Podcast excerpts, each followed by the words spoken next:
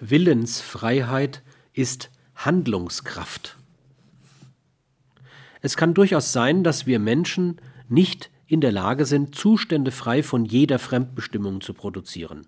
Es mag also durchaus sein, dass wir uns nur selbst verwirklichen können und wollen im Rahmen des uns gesellschaftlichen, psychischen Vorgegebenen. Das tut nichts zur Sache. Nun gibt es philosophische Schlauberger, die behaupten, das täte sehr wohl etwas zur Sache.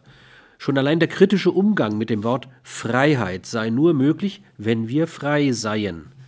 Und wir könnten überhaupt nur unser Wollen lenken, wenn Freiheit schon vorausgesetzt sei. Dieses Spielchen kann man beliebig lange spielen. Über jedes Reflexionssystem kann man ein weiteres stülpen. Jede Lösung kann man erneut hinterfragen. Nur hat alles dies einen ganz erheblichen Mangel. Es ist bloße Spielerei. Und Freiheit wird man in solchem Spiel weder entdecken noch begründen. Eine Fliege an der Wand kann auch, aufgescheucht, in sehr verschiedenen Richtungen starten, und deshalb wird niemand ihr Willensfreiheit zusprechen.